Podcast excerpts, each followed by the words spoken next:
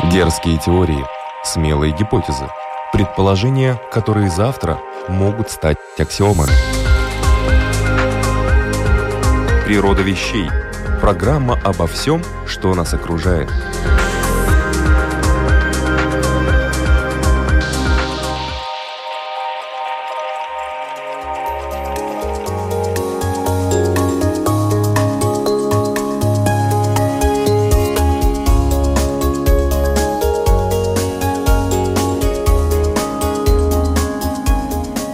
Приветствую вас, любители узнавать новое об уже известном. Вы слушаете программу «Природа вещей», подготовленную Латвийским радио 4. У микрофона Людмила Вавинска.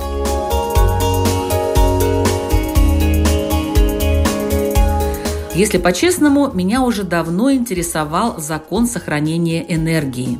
Что бы кто ни говорил, а вечный двигатель невозможен именно из-за этого принципа. Почему он, этот закон, существует в природе? Конечно, можно сказать, что существует и все. Но, тем не менее, вопрос стоит, и, надо сказать, очень серьезно. Почему так происходит? То ли у нашей Вселенной ограниченные ресурсы, и она бьется за каждый, так сказать, пучок света, или она стремится все скомпенсировать, гармонизировать. Если где-то чего-то появляется больше, то обязательно в другом месте становится меньше. И откуда вообще взялась эта энергия, которая потом постепенно распределилась на всю Вселенную – Энергия Большого Взрыва, нашей общепризнанной теоретической основой мироздания, вот эта энергия откуда взялась?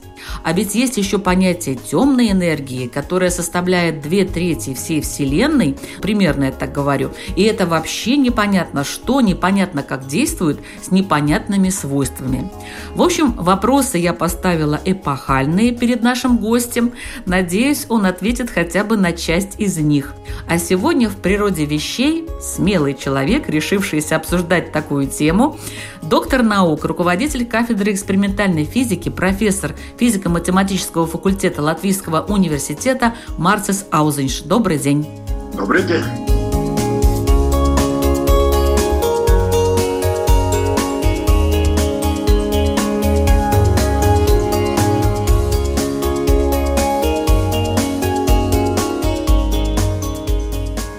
Так, замахнулась я, конечно, на многое.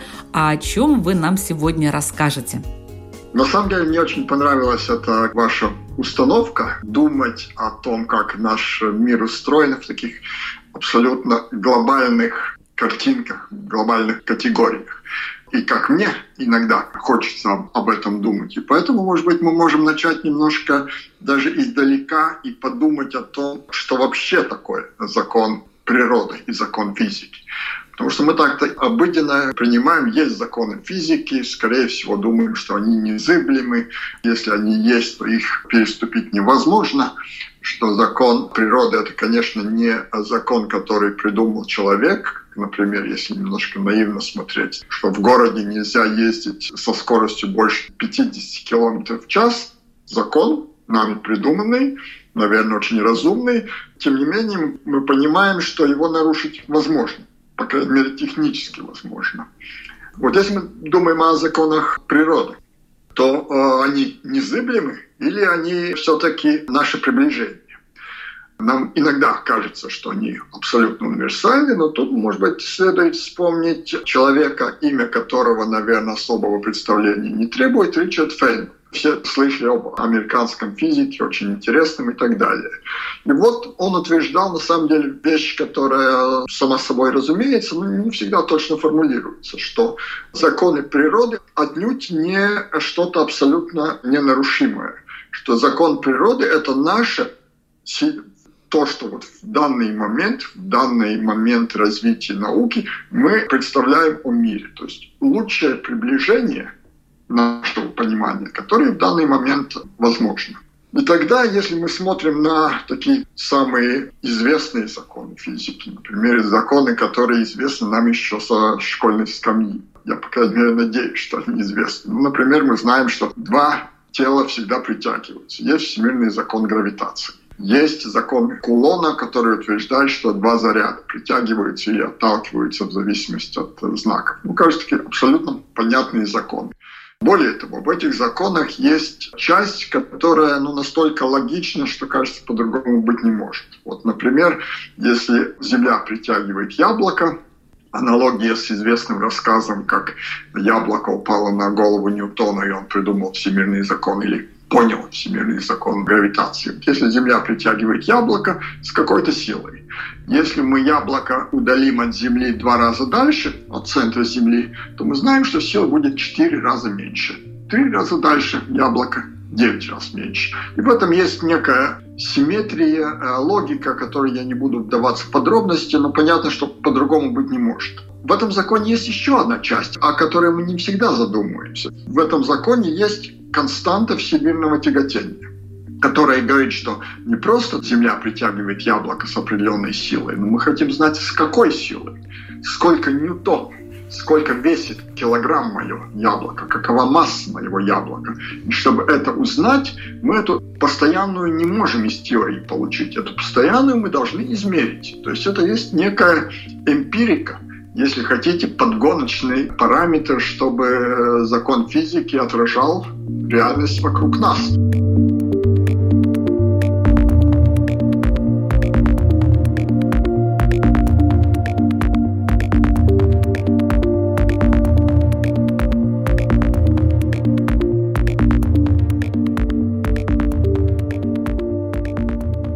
Если вы будете спрашивать физиков, а почему постоянная всемирная гравитация именно такова, никто ответить не сможет. Нет ответа на это. Это как бы эмпирическое постоянное. То же самое есть постоянное в э, законе Кулона. И таких постоянных на самом деле в нашем понимании мира достаточно много. Заряд электрона.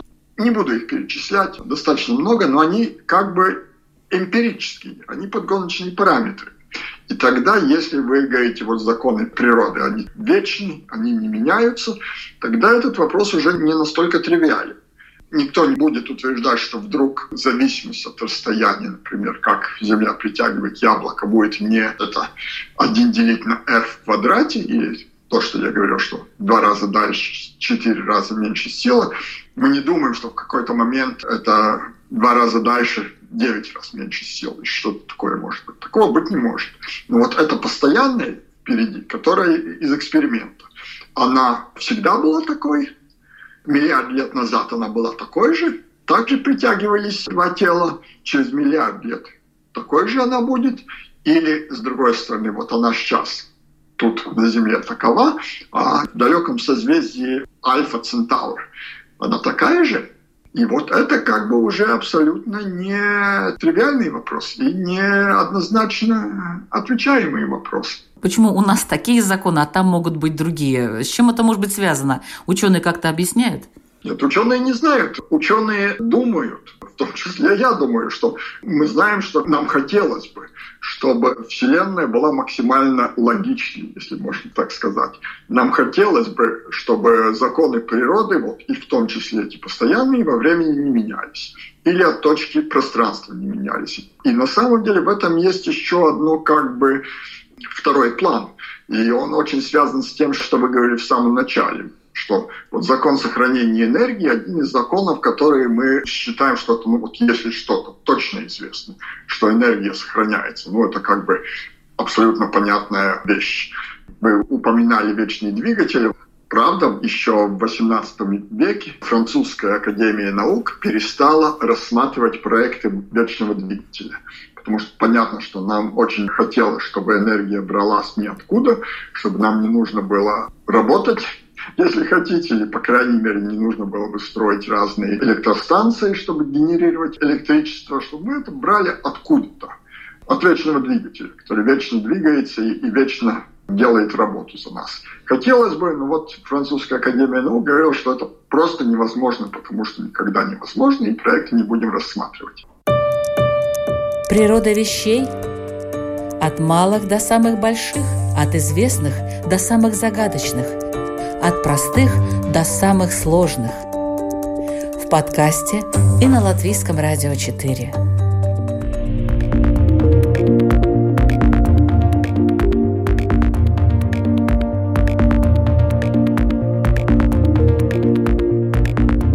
Вот откуда закон сохранения энергии? На самом деле была такая абсолютно фантастическая дама, Эмми Нётер, которая в начале 20 века доказала, что вот закон сохранения энергии – это точное следствие того, что законы физики не меняются во времени.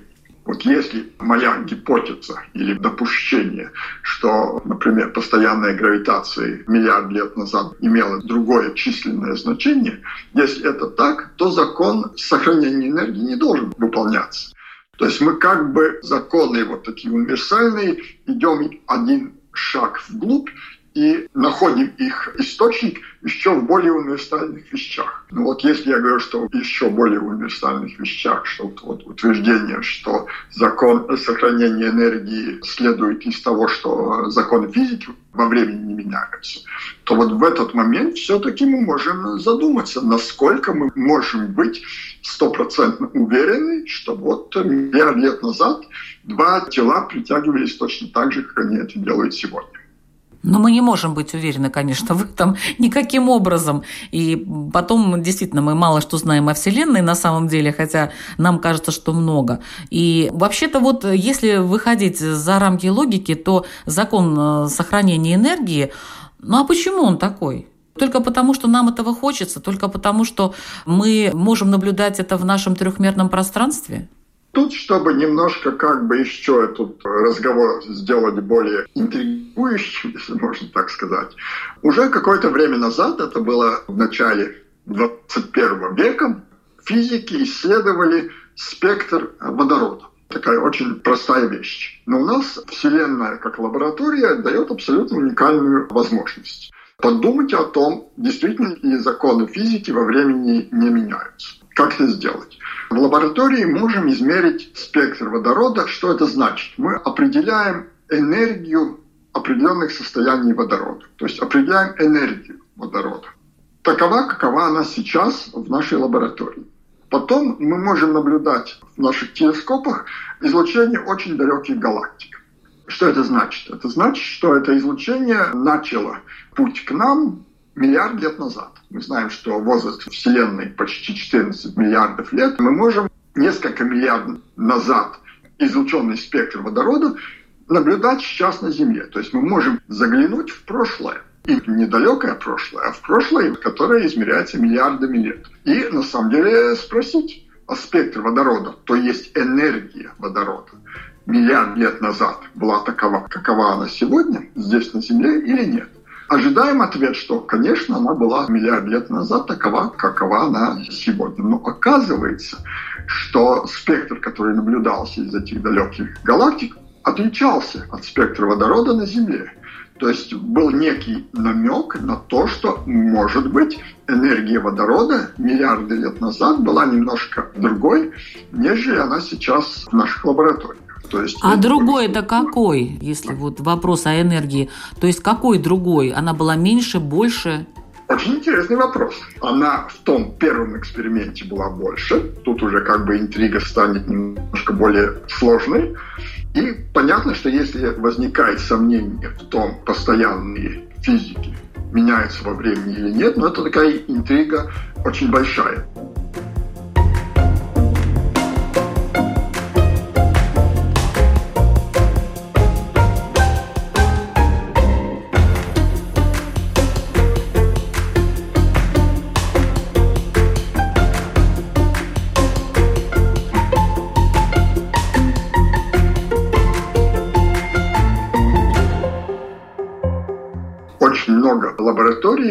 Обсерваторий, которые наблюдают спектры из далеких уголков Вселенной, бросились измерять эти спектры с, возможно, большей точностью. И первое наблюдение было сделано в Австралии, а следующее было сделано в Европе. И оказалось, что в Австралии эксперимент показывал, что энергия водорода была раньше больше, чем она сейчас э, на Земле. А то, что было сделано в Европе, что меньше. Первая реакция, ну, значит, плохо измеряем. Очевидно, есть какие-то ошибки в наших экспериментах, и не будем делать выводы, что закон сохранения энергии не выполняется. Но на самом деле, опять же, не так просто. Те из нас, которые любят смотреть в звездное небо, понимаем, что на самом деле в южном полушарии и э, северном полушарии мы видим разные части неба и разные части Вселенной. Ну, например, всем известно, что вот если мы выйдем в ночное небо и посмотрим, большая медведица, то, что почти каждый умеет распознать. Вот в южном полушарии оно не видно. В южном полушарии похожей популярностью пользуется созвездие Южного Креста которое настолько же интересное, всем распознаваемое, как у нас большая медведица. Что я этим хочу сказать? Что на самом деле э, люди, которые наблюдают небо в южном полушарии, и люди, которые наблюдают в северном, видят разные части неба. И у физиков сразу возникли даже теории и варианты, как об этом думать, которые утверждают, что возможно, что законы сохранения энергии э, не только не одинаковые везде, но в зависимости от того, какую часть Вселенной мы рассматриваем, где-то они изменяются в одном направлении, а где-то в другом. А мы оказались в каком-то смысле посередине. Поэтому ответ неоднозначен. Больше была энергия или меньше была энергия. Понятно, что в этот момент физики решили, что ну ладно, интрига очень серьезная. Давайте сделаем более точные эксперименты в лабораториях на Земле. Что значит более точные? Потому что понятно, когда мы наблюдаем спектр от очень далеких галактик, точность этих наблюдений меньше, нежели мы можем сделать э, лабораторные эксперименты в лаборатории. Потому что действительно свет шел очень далеко, очень слабый, большими зеркалами телескопов мы должны его собирать по очень маленькой крупинке, если можно так сказать. И вот вся эта ситуация ограничивает, как точно мы можем мерить.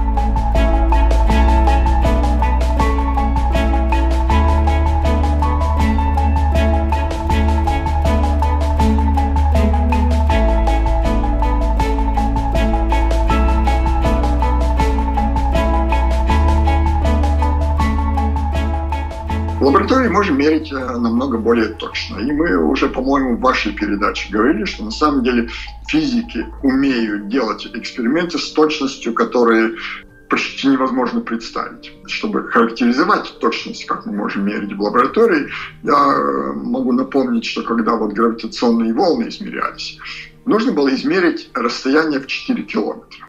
Насколько этот отрезок постоянен во времени в разных местах.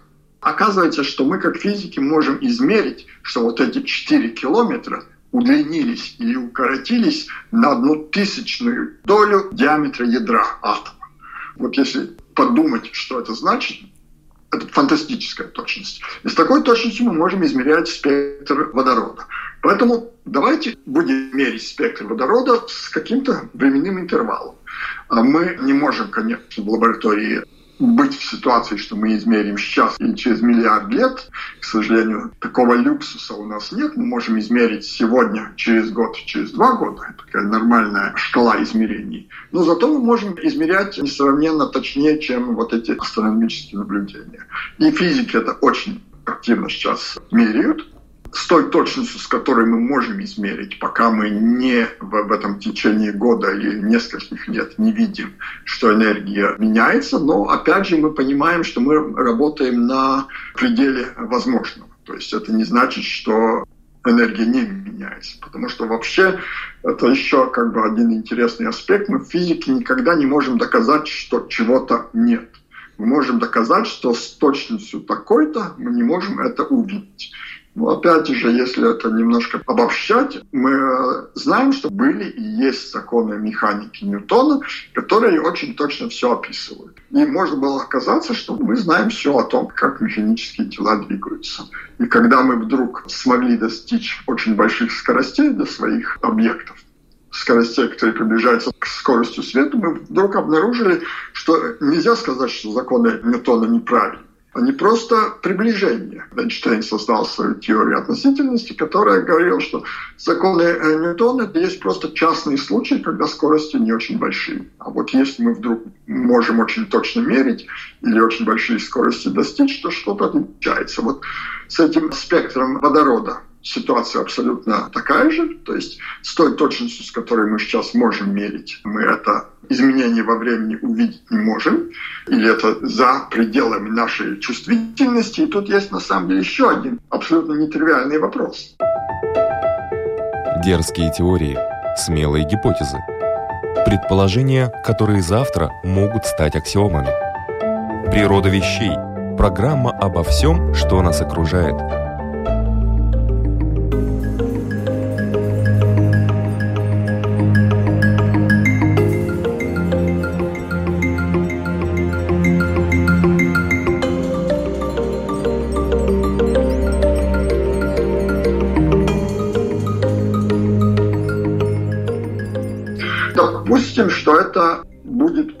повторяться и что мы будем все точнее утверждать и э, экспериментально, что спектр водорода раньше был другим. Энергия была, ну, допустим, больше.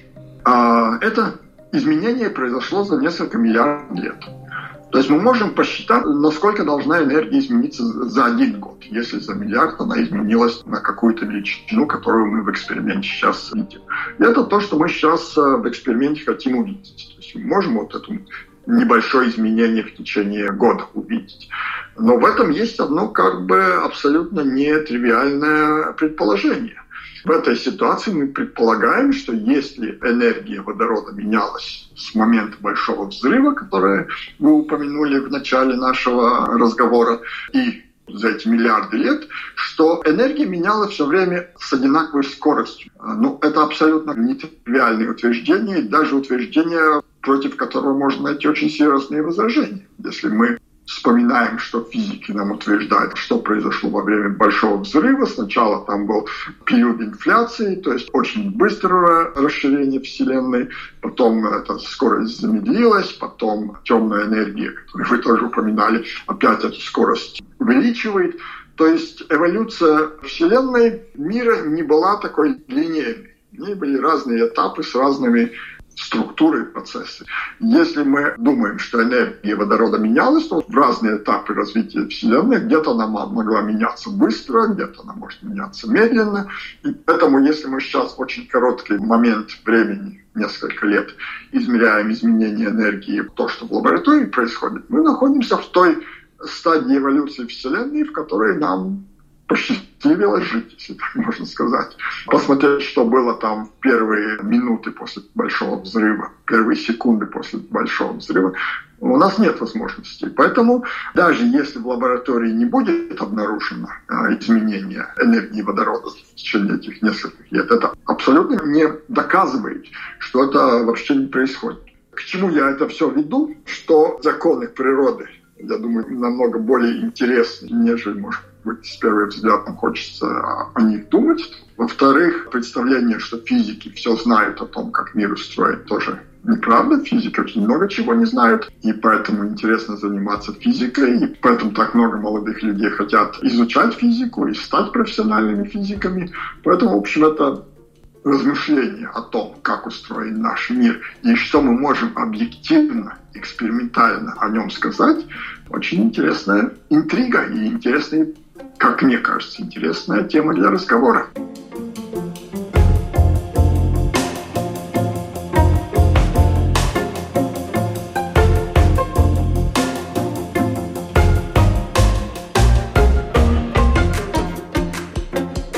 Я напоминаю, что вы слушаете программу «Природа вещей». Сегодня о законах сохранения не только энергии. Мы говорили и будем говорить с доктором физико-математических наук, профессором Латвийского университета Марцесом Аузеншем.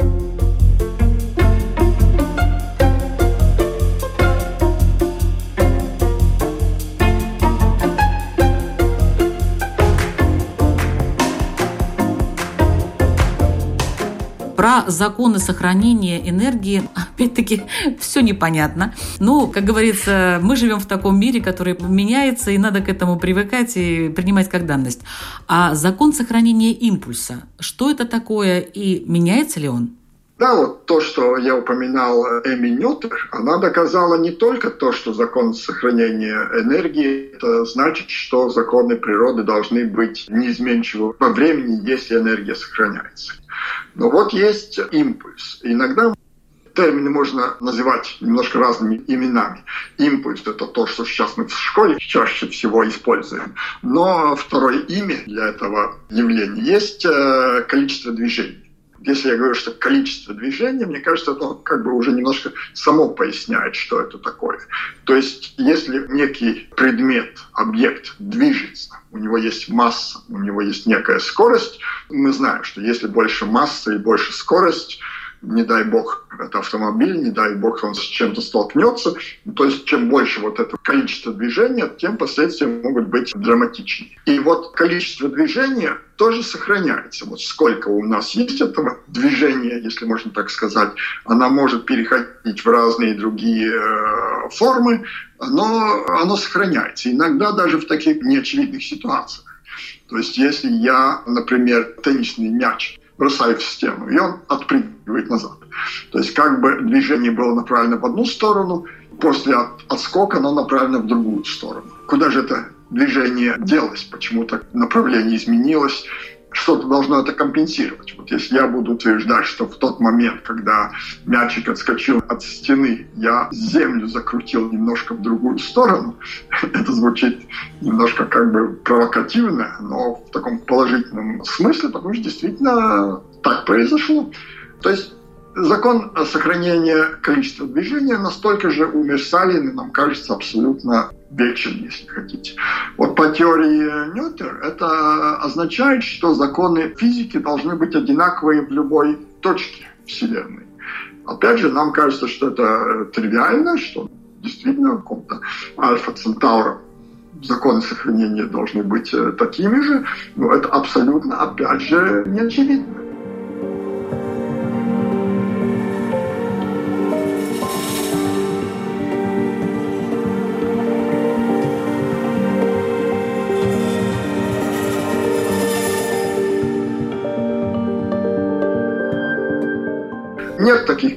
Принципов, которые говорят, что законы природы во всех точках огромной Вселенной, которая измеряется размером игры в десятки миллиард световых лет, они все везде должны быть одинаковые. Более того, есть еще третий закон сохранения. Закон сохранения количества движения.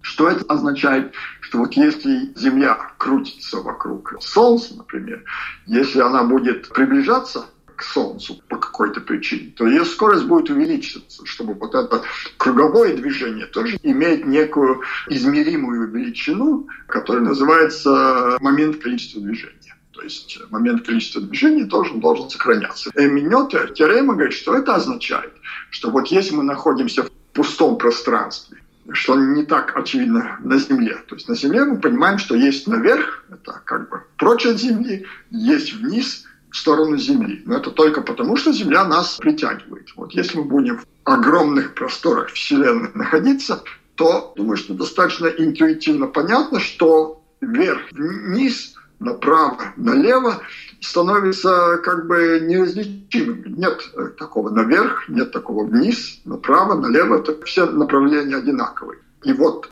момент количества движения должен сохраняться только тогда, если это справедливо.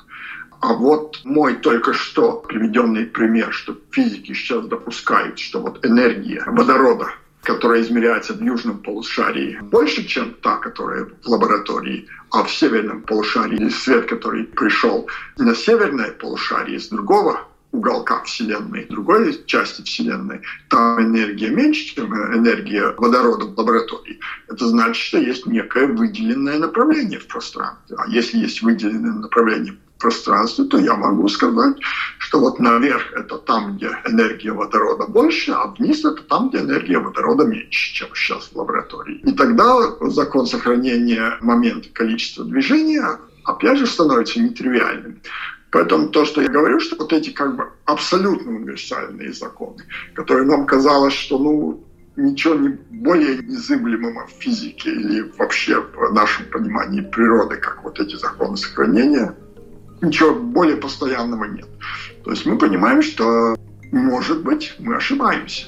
А если мы ошибаемся, на самом деле это было бы ужасно интересно, потому что каждый момент, когда мы чего-то нового узнаем о мире, в котором мы живем, узнаем чего-то такого, что раньше мы не знали, ну, я думаю, что, во-первых, есть повод для исследований, есть тема для физиков, что исследовать, но я думаю, что для людей, которые ежедневно физикой не занимаются, мы начинаем понимать, что, в общем, мир может быть немножко более красочный, более интересный, более разнообразный, чем нам казалось э, еще несколько лет назад.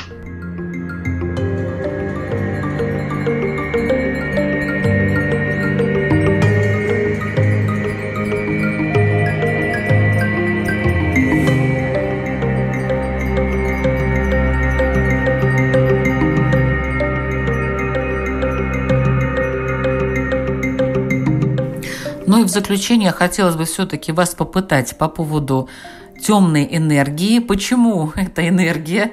Почему она темная и что о ней известно ученым? Есть два термина. Темная масса и темная энергия. То есть они иногда как бы эквивалентно используются, но на самом деле это разные вещи. Приблизительно одна пятая Вселенной составляет эта темная или черная масса, от которой мы не знаем, что это за вещество, но это некое вещество, которое, очевидно, во Вселенной есть, некие частицы, которые мы не можем поймать, не можем определить и так далее. А темная энергия, которая составляет приблизительно три четверти баланса энергии и энергии и массы, мы понимаем, что это есть, как нам велел об этом думать Альберт Эйнштейн в своей знаменитой формуле энергии есть масса и скорость света в квадрате, МЦ в квадрате эквивалентные вещи, но тем не менее темная энергия, мы сейчас больше думаем, что это есть некое свойство пространства, что это не есть энергия в таком более привычном смысле. И вот если Вселенная расширяется, пространство становится все больше, если можно так сказать, что в результате в этом пространстве становится все больше этой темной энергии, и энергия имеет такое свойство, в отличие от простой массы, например, которая удерживает Вселенную от расширения. Вот эта темная энергия, она, если такую очень простую аналогию, как шарик надутый, вот мы туда больше воздуха поставляем, и он надувается, он расширяется.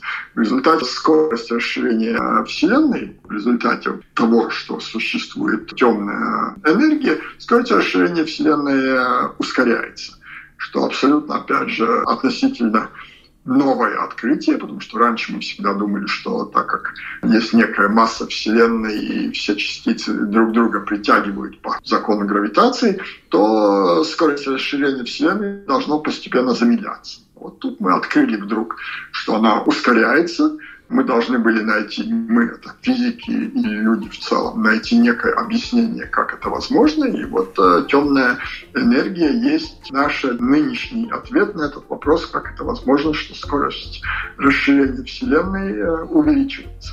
Я понимаю, что я не отвечаю на вопрос, что это такое, но не отвечаю не потому, что я хочу скрыть от вас ответ, что это такое, а просто по той причине, что мы не знаем, что такое темная энергия. Мы это изучаем, мы об этом думаем, мы это исследуем и надеемся, в какой-то момент ответ возникнет. Но пока это вопрос, на который очень точный, конкретный ответ невозможен.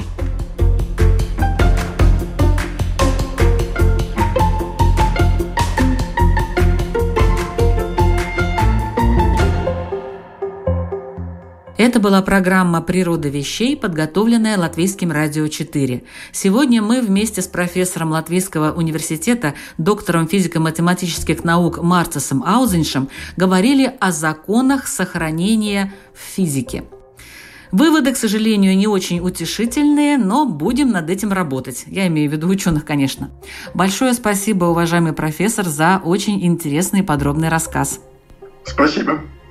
Другие не менее интересные выпуски этой программы вы можете послушать на сайте lr4.lv или в подкастах Spotify, Google Podcast, Apple Podcast и Яндекс Музыка. О законах Вселенной и их действий на человека с точки зрения четырех религий вы можете узнать из программы «Беседы о главном». Это уже философский аспект – Беседа о главном также на страничке Латвийского радио 4 и в подкастах. Слушайте, подписывайтесь, обсуждайте. Очень ждем вашу критику. Это, кстати, говорит о неравнодушии аудитории. Запомните эти названия «Природа вещей» и «Беседы о главном». Присоединяйтесь, вы не пожалеете.